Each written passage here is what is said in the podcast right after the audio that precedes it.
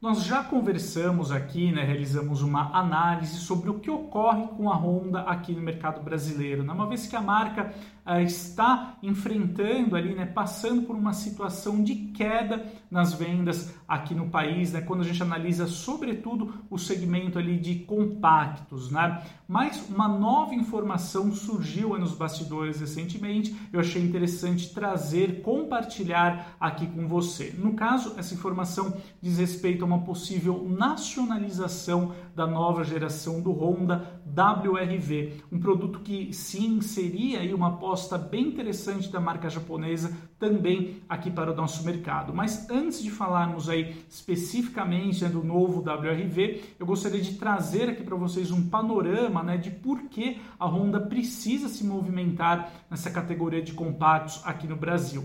Eu reuni aqui alguns dados de emplacamentos né, da Gama City e como a gente pode conferir aqui na tela, né, preparei uma tabela aqui com as vendas, então, tanto do City Sedan quanto do City Hatchback, pegando ali o período de janeiro a novembro de 2022 e comparando então esse volume de emplacamentos agora com janeiro a novembro deste ano. Então, como a gente pode conferir, né, no ano passado o City Sedan foi a escolha de 20.808 consumidores. Já neste ano, a procura pelo três volumes caiu aí para 10.911 uh, emplacamentos, né? Então uma redução ali de 47,5%. Então como a gente nota aqui, as vendas do City Sedan né, caíram aí quase pela metade, né? Na comparação aí uh, entre 2022 e agora 2023. A situação também, infelizmente, não está muito favorável também para o City Hatchback. Como a gente confere nos números, né? O modelo foi a escolha de 14.608 consumidores em 2022 e agora, de janeiro a novembro de 2023, ele registrou aí 9.989 unidades vendidas, uma redução aí de 31,6% na procura, né? Então, com isso, é, certamente despertou alarme lá na Honda né, de que a marca precisa se mover, precisa atender o consumidor brasileiro de uma forma melhor. E sob esse aspecto, né, um modelo como o novo WRV, ele cairia como uma luva aqui no Brasil. Né? Bom, vale a pena lembrar né, que a Honda já ofereceu o WRV por aqui, um crossover ali derivado do Fit. Né? Esse projeto, inclusive, o WRV original contou né, no seu desenvolvimento com uma boa participação da divisão brasileira aqui da Honda. Já a nova geração né, foi desenvolvida em grande parte ali no exterior. Ele também é conhecido como Honda Elevate em alguns mercados ali como indiano e acabou de chegar também ao Japão, né, então resgatando o nome ali WRV. O modelo, então, como a gente confere nas credenciais uh, do crossover apresentado lá no Japão, né, ele também segue baseado na plataforma do Fit, porém na geração mais recente do monovolume. E lá no mercado japonês, ele traz ali dimensões bem interessantes, alcançando até 4,32 metros de comprimento, 1,79 de largura, 1,65m de altura e 2,65m de entre-eixos. Né?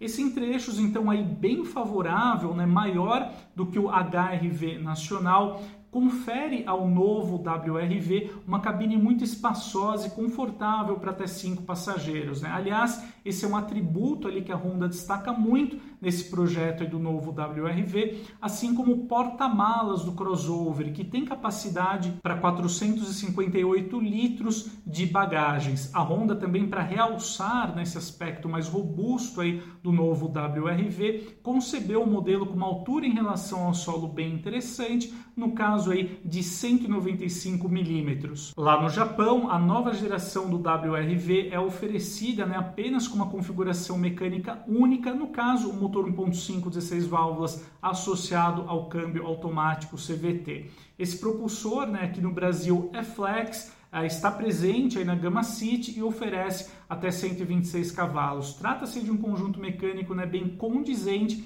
com essa proposta mais racional do novo WRV. Eu acho que particularmente, né, esse projeto do novo WRV mais orientado ali à questão do custo-benefício, né, um preço de compra mais competitivo, ele seria bem interessante aqui no país e tem um espaço ali sim totalmente é, possível, né, dentro do portfólio brasileiro aqui da Honda, uma vez que ele pode focar então nesse consumidor mais racional, enquanto o HRV estaria em busca ali é, de um consumidor mais sofisticado né? Inclusive, o modelo tem a opção mecânica ali 1.5 turbo, né? Que pode também atender quem deseja um pouquinho mais de esportividade. Enquanto o novo WRV, né? Como eu já disse, teria todo esse apelo ali mais racional, focado no preço mais barato, mas ao mesmo tempo uma cabine ampla, confortável, né? E também um bom porta-malas, né? Vale salientar, né? Que essa capacidade, por exemplo, do porta-malas, do WRV, praticamente quase não é equiparada por nenhum outro SUV compacto nacional. Esse entre-eixos também aí do WRV é bem interessante. Então nos resta acompanhar de perto né, quais serão aí os próximos passos da Honda aqui no país, mas né, de fato, se essa nacionalização aí do novo WRV de fato sair do papel, certamente é, será uma ideia, ali, um projeto bem interessante por parte da Honda para atender de uma forma melhor o consumidor brasileiro. É claro que tanto o City Sedan quanto o City Hatchback eles são sim ótimos produtos, Porém, o consumidor brasileiro migrou de vez ali para os SUVs, né? É a carroceria que o consumidor deseja. Então, de fato, as marcas precisam atuar aí nesse segmento.